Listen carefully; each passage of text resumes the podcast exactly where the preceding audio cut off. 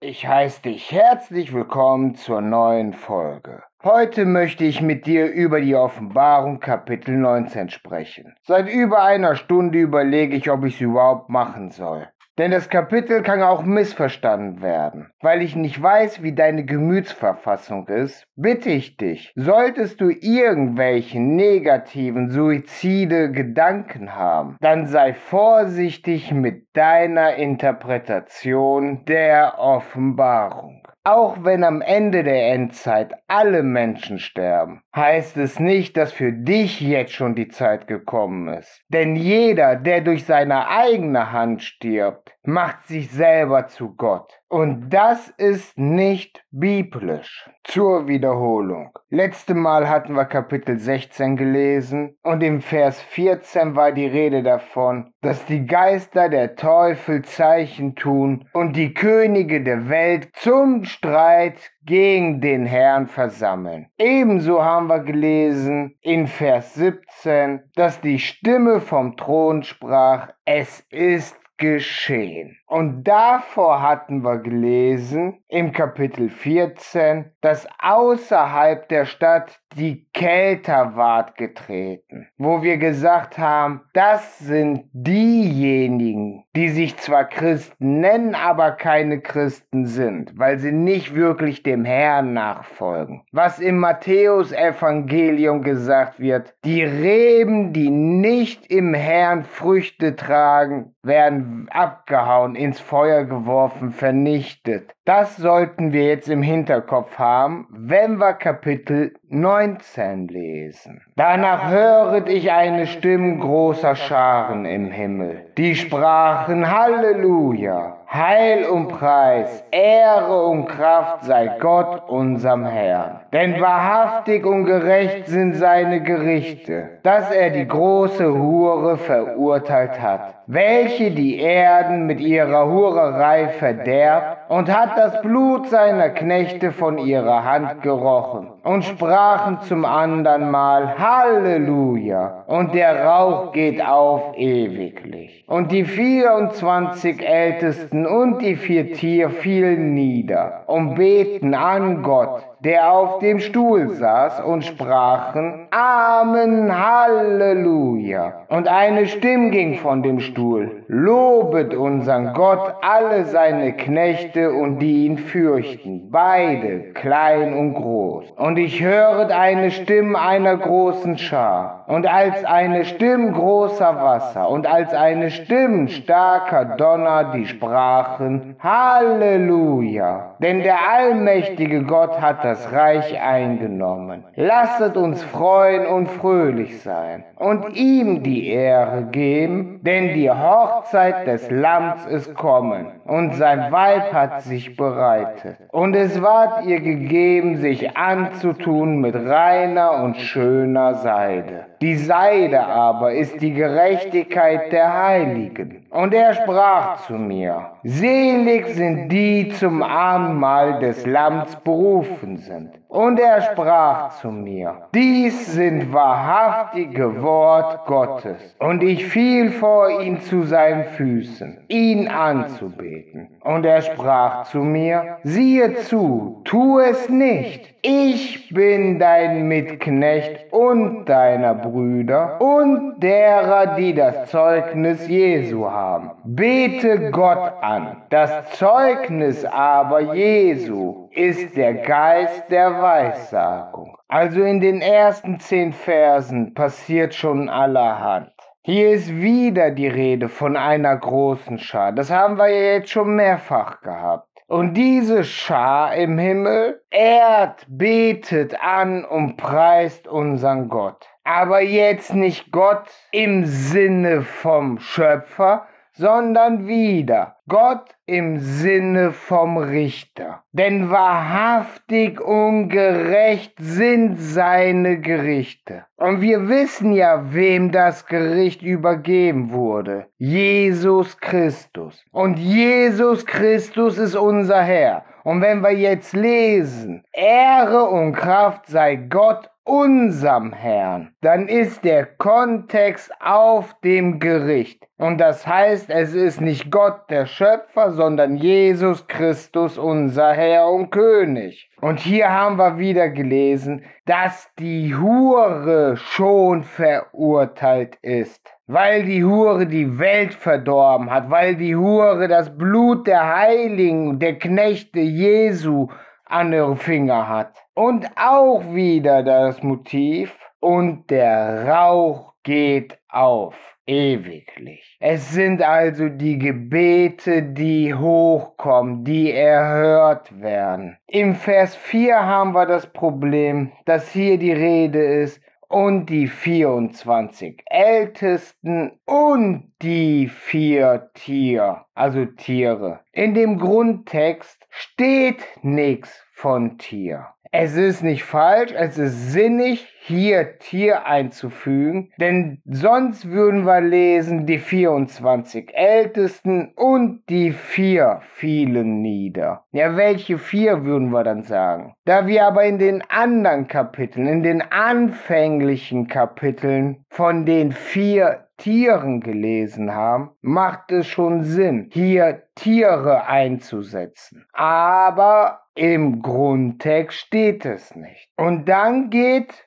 von dem Stuhl aus und eine Stimme ging von dem Stuhl. Also es ist nicht die Rede von einem Stuhl, sondern von dem Stuhl. Das heißt vom Thron Gottes. Da sitzt aber noch unser Herr Jesus Christus, spricht das Lamm. Und er sagt, Lobet unsern Gott alle seine Knechte und die ihn fürchten, beide klein und groß. Also hier sehen wir wieder, wenn wir es aufmerksam lesen, dass die Trinitätslehre Unfug ist. Denn weshalb sollte Gott auf dem Thron sitzen und sagen, lobet unseren Gott? Das macht keinen Sinn. Das ist widersprüchlich. Also, ich bitte dich, wenn du an eine Trinität glauben willst, dann mach es, aber begründe es nicht mit der heiligen Schrift.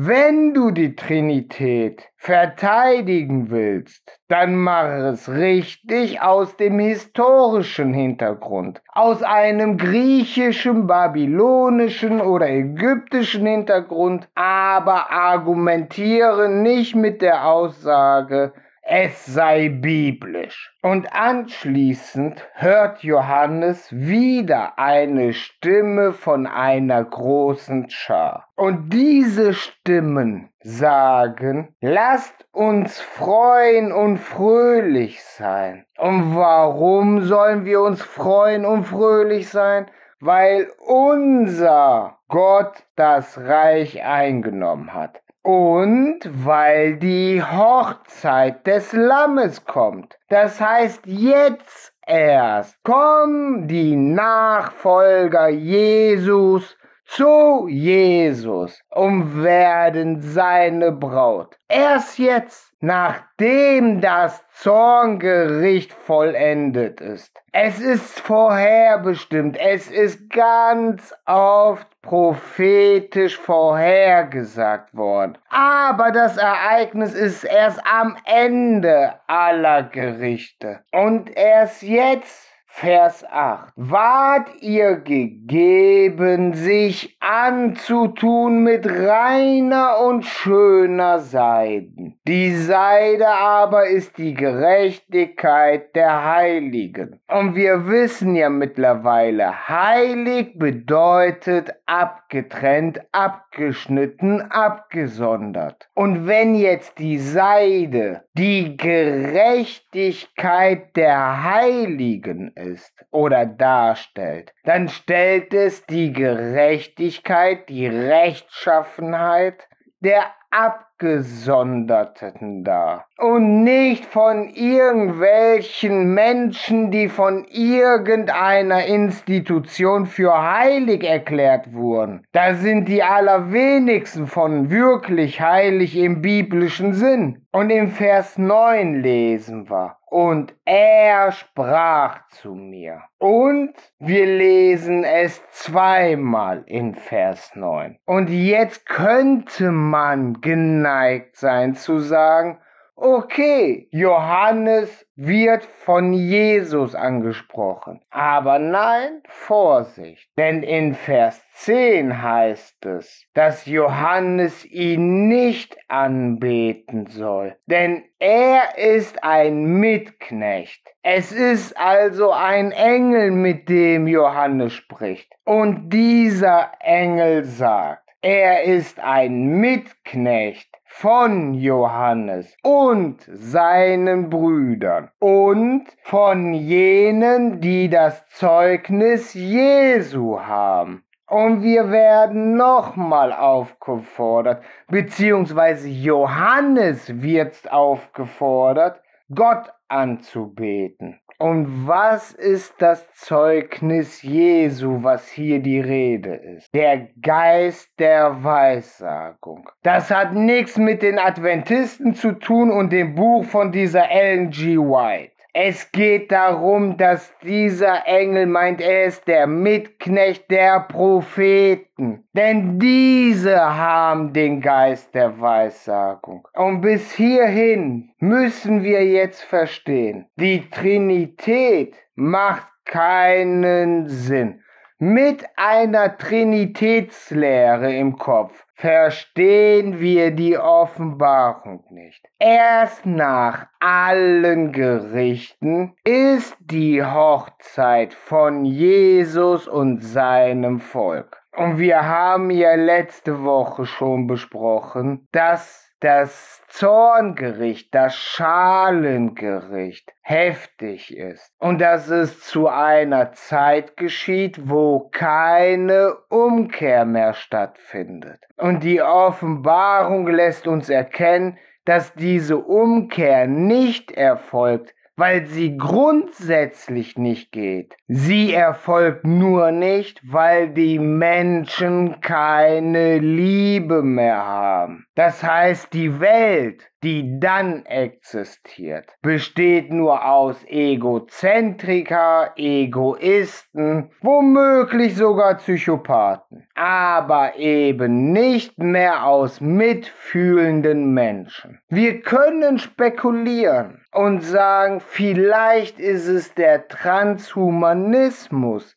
der dafür sorgt. Wenn also die Verschmelzung von Mensch und Maschine fertig ist. Wir können auch spekulieren und sagen, das ist kein Transhumanismus. Das ist einfach nur eine perverse Erziehung der Gesellschaft. Oder aufgrund der Ereignisse zuvor besteht die Gesellschaft nur noch aus ängstlichen Menschen, die aus Angst ihrem Nächsten kein Vertrauen entgegenbringen können. Wir können viele Variationen spekulieren, aber es ist uninteressant, wieso das so ist. Wichtig ist, dass es so ist. Ich möchte in dieser Zeit nicht leben, denn diese Zeit ist kalt, emotionslos. Mal davon abgesehen, dass die Offenbarung uns erklärt, dass die Welt dann ziemlich kaputt ist. Ich mag es, durch gesunde Wälder oder halbwegs gesunde Wälder zu gehen. Ich mag die Natur. Aber in der Zeit, wo diese Endgerichte erfolgen, wird von der Natur nicht viel übrig sein. Und ich sah den Himmel aufgetan. Und siehe, ein weiß Pferd, und der darauf saß, hieß treu und wahrhaftig, und richtet und streitet mit Gerechtigkeit. Und seine Augen sind wie eine Feuerflamme, und auf seinem Haupt viel Kronen, und hatte einen Namen geschrieben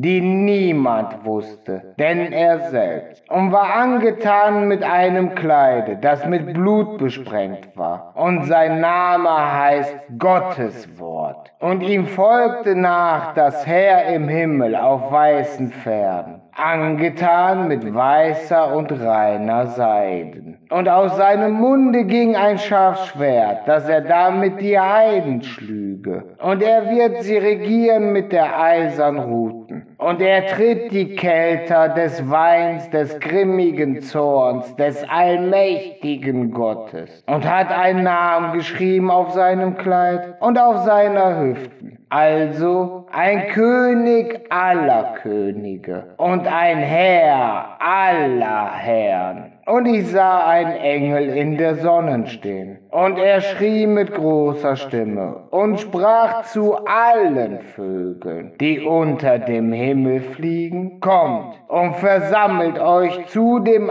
Abendmahl des großen Gottes, dass ihr esset das Fleisch der Könige und der Hauptleute und das Fleisch der Starken und der Pferde und derer, die da drauf sitzen und das Fleisch aller Freien und Knechten, beide der Kleinen und der Großen. Und ich sah das Tier und die Könige auf Erden und ihre Heere versammelt, Streit zu halten mit dem, der auf dem Pferde saß, und mit seinem Herr. Und das Tier ward gegriffen und mit ihm der falsche Prophet der die Zeichen tat vor ihm, durch welche er verführt, die das Mahlzeichen des Tieres nahmen und die das Bilde des Tiers anbeten. Lebendig wurden diese beiden in den feurigen Pfuhl geworfen, der mit Schwefel brannte. Und die anderen wurden erwürgt mit dem Schwert des, der auf dem Pferde saß, das aus seinem Munde ging. Und alle Vögel wurden satt von ihrem Fleisch.